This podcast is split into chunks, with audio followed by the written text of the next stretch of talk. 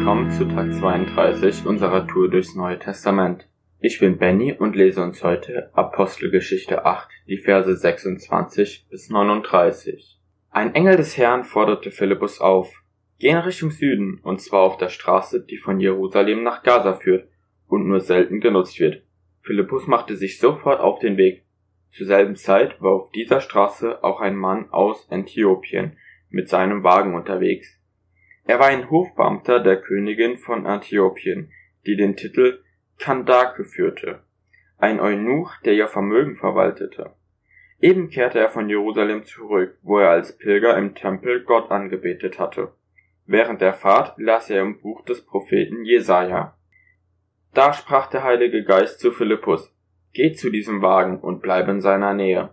Philippus lief hin und hörte, dass der Mann laut aus dem Buch Jesaja las. Er fragte den Antiopier, Verstehst du eigentlich, was du da liest? Nein, erwiderte der Mann. Wie soll ich das denn verstehen, wenn es mir niemand erklärt? Er bat Philippus einzusteigen und sich neben ihn zu setzen. Gerade hatte er die Stelle gelesen, wo es heißt, er war stumm, wie ein Schaf, das man zur Schlachtung führt. Und wie ein Lamm, das sich nicht wehrt, wenn es geschoren wird, hatte er alles widerspruchslos ertragen. Er wurde gedemütigt, nicht einmal ein gerechtes Urteil war er seinen Peinigern wert. Niemand glaubte, dass er noch eine Zukunft haben würde, denn man hatte sein Leben auf dieser Erde ausgelöscht. Der Antiopier fragte Philippus, von wem spricht hier der Prophet? Von sich selbst oder von einem anderen? Da begann Philippus, ihm die rettende Botschaft von Jesus ausgehend von diesem Prophetenwort zu erklären. Als sie schließlich an einer Wasserstelle vorüberfuhren, sagte der antiopische Hofbeamte, dort ist Wasser. Spricht etwas dagegen, dass ich jetzt gleich getauft werde? Er ließ den Wagen anhalten. Gemeinsam stiegen sie ins Wasser und Philippus taufte ihn. Nachdem sie aus dem Wasser aufgestiegen waren, wurde Philippus vom Geist des Herrn an einen anderen Ort versetzt. Der Antiopier sah ihn nicht mehr, aber er reiste mit frohem Herzen weiter. Ich weiß nicht, was euch in den letzten Versen so angesprochen hat. Ich find's krass, mit welcher Selbstverständlichkeit Philippus hingeht und ähm, dem Aufruf Gottes nachgeht. Ich habe ganz oft das Problem in meinem Leben, dass ich nicht sag, let's go, auf geht's, Abenteuer, das was Gott sagt, das wird direkt gemacht. Ich denke ganz oft erst drüber nach, was für Konsequenzen das in meinem Leben hat oder ähm, wie mein Ansehen sich dadurch verändern könnte oder was für einen Eindruck das auf andere Leute macht, die vielleicht nicht denselben Blickwinkel auf die Sache haben wie ich. Und ganz oft fehlt mir da Überwindung, dann das zu tun, was eigentlich das Richtige wäre. Und ähm, ich rede mir selbst manchmal ein, dass es gar nicht von Gott kommt. Oder, oder dass es gar nicht sein kann, dass Gott jetzt will, dass ich das und das mache. Obwohl ich ganz genau weiß, dass es, dass Gott ist, der das will. Und die Verse waren wie ein Schlag ins Gesicht für mich. Ich habe irgendwie nochmal einen anderen Blickwinkel auf die Sache bekommen, weil Gott ist egal, was wir denken, was für Auswirkungen entstehen könnten, weil im Grunde genommen ist es auch egal, was, was passieren könnte. Immerhin ist Gott bei uns und ähm, da gibt es so einen tollen Vers, wenn Gott für uns ist, wer kann gegen uns sein?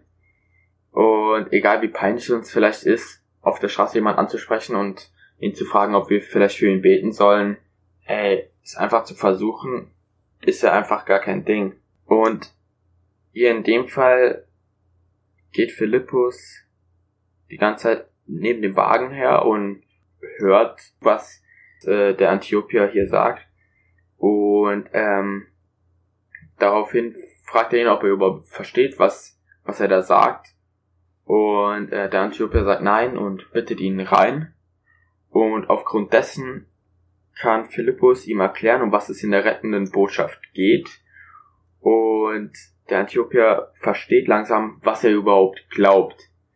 Und das finde ich ziemlich krass, weil ähm, er direkt äh, sein Leben Gott geben will und sich direkt taufen lassen will, weil äh, er weiß, dass das die wahre Rettung ist, dass, ähm, dass der nächste Schritt ist, sich taufen zu lassen und dass er sein Leben Gott geben will.